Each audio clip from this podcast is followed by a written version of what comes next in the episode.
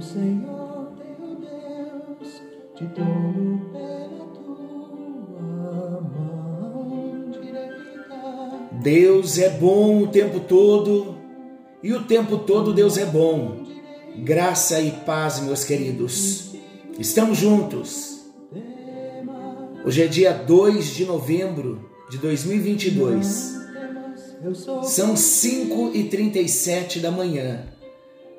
Mais uma manhã, mais uma madrugada de oração. O espírito ligado. E eu me sinto na responsabilidade, como uma voz, uma pequena voz, que clama no deserto, chegar até você com responsabilidade espiritual e profética. Meus amados, nesta madrugada, estava me lembrando de uma direção que o Espírito Santo me trouxe no primeiro dia da pandemia, para ser só uma pequena voz. E hoje eu preciso me levantar como essa pequena voz e sem pretensão alguma, eu quero invocar o seu clamor, a sua oração, que você compartilhe esse áudio. Primeira vez que estou pedindo isso.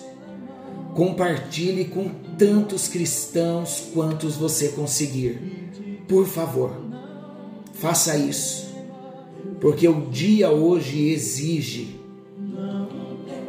E eu quero começar aqui com a proclamação de Isaías, capítulo 62, versículos 6 e 7. O Brasil precisa agora que os intercessores se levantem. Sobre os teus muros, ó Brasil, pus guardas que todo dia e toda noite jamais se calarão. Vós os que fareis lembrado o Senhor, não descanseis, nem deis a ele descanso, até que restabeleça o Brasil e o ponha por objeto de louvor na terra. Não se cale, não deixe de clamar, não deixe de orar, não deixe de interceder. Desde domingo à noite, eu estou debaixo de uma direção. Senhor, orquestre como regente, como maestro desta nação orquestra cada momento decisivo nesse processo que o Brasil está inserido. E eu, estou debaixo de um temor, nesta madrugada, temor e tremor, com Josué, capítulo 5, versículo 13. Igreja do Senhor Jesus Cristo nesse Brasil. Vamos invocar a presença do capitão do exército do Senhor em solo e nas regiões celestiais do nosso Brasil. Diz a palavra para mim, para você hoje. Estando Josué ao pé de Jericó, levantou os olhos e eis que se achava em pé diante dele um homem que trazia na mão uma espada nua. Chegou-se Josué a ele e disse-lhe: És tu dos nossos ou dos nossos adversários? Eu vou resumir essa história. Josué saíra para fazer um reconhecimento da cidade murada de Jericó, com o propósito de traçar planos. Planos para quê, pastor? Para tirar-se a incumbência com que se defrontava.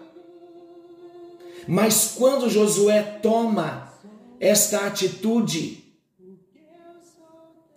tornou-se estranhamente consciente da presença de um homem. Não era um homem comum, era um homem que trazia na mão. Esse homem incomum trazia na sua mão uma espada desembanhada. E Josué então pergunta a esse homem: De que lado estás? Estás do nosso lado ou estás do outro? E respondeu esse homem: Não, eu sou o príncipe do exército do Senhor e acabo de chegar. Amados, o homem com a espada na mão como que disse estas palavras: Não, eu não estou nem deste lado nem do outro. Eu acabo de chegar como capitão do exército do Senhor. Em outras palavras, eu não vim tomar partido, eu vim para tomar posse. Vamos melhorar ainda? Não, Josué. Não é você que traça os seus próprios planos na terra prometida, esperando que Deus se ponha do seu lado. Não. Para nós hoje, o Brasil não é mais problema seu. O Brasil é problema de Deus. E nós precisamos passar a estar sobre a suprema jurisdição do homem com a espada na mão. E o que a Bíblia diz em Josué 5,14? Então Josué se prostrou sobre o seu rosto na terra e o adorou e disse: Que diz meu senhor a seu servo? Respondeu o príncipe do exército do Senhor a Josué: Descalça as sandálias dos teus pés porque o lugar em que estás é santo. E fez Josué assim. Josué sabia que estava na presença de Deus, do mesmo Deus com que Moisés esteve na sarça ardente. E ali Josué entende que não houvera mudança de princípio básico, porque Deus não muda. Josué teve simplesmente de aprender novamente o que Moisés esquecera. Amados, Deus não toma partidos. Deus tão somente toma posse. Foi assim com Jericó, vai ser assim com o Brasil. Você está preparado para isso? É dia de oração. É dia de clamor. Senhor nosso Deus, querido Pai, hoje não é dia dos mortos, hoje é dia dos vivos. E nós repreendemos toda fortaleza e todo poste ídolo levantado em dois pontos estratégicos em Brasília. Hoje, meu Deus, a Igreja do Senhor ora para que o príncipe do exército do Senhor, o próprio Senhor Jesus Cristo, com a espada desembanhada na mão, com anjos guerreiros, o mesmo que destronou principados e potestade e os expôs à vergonha na cruz do Calvário. Derruba esses postes ídolos das serpentes do Éden e estabeleça o Brasil por objeto de louvor na terra. Orquestra, maestro do Brasil, Maestro das nações, orquestra nesse momento os detalhes de cada movimento em todo esse processo, para que o Brasil não seja entregue ao vitupério, à desgraça, à vergonha, à pobreza, à assolação. Senhor, toma o controle, príncipe do exército do Senhor, toma posse da nação brasileira. Como igreja nós oramos, como teu povo nós proclamamos, como voz profética, encha os céus e a terra desse Brasil.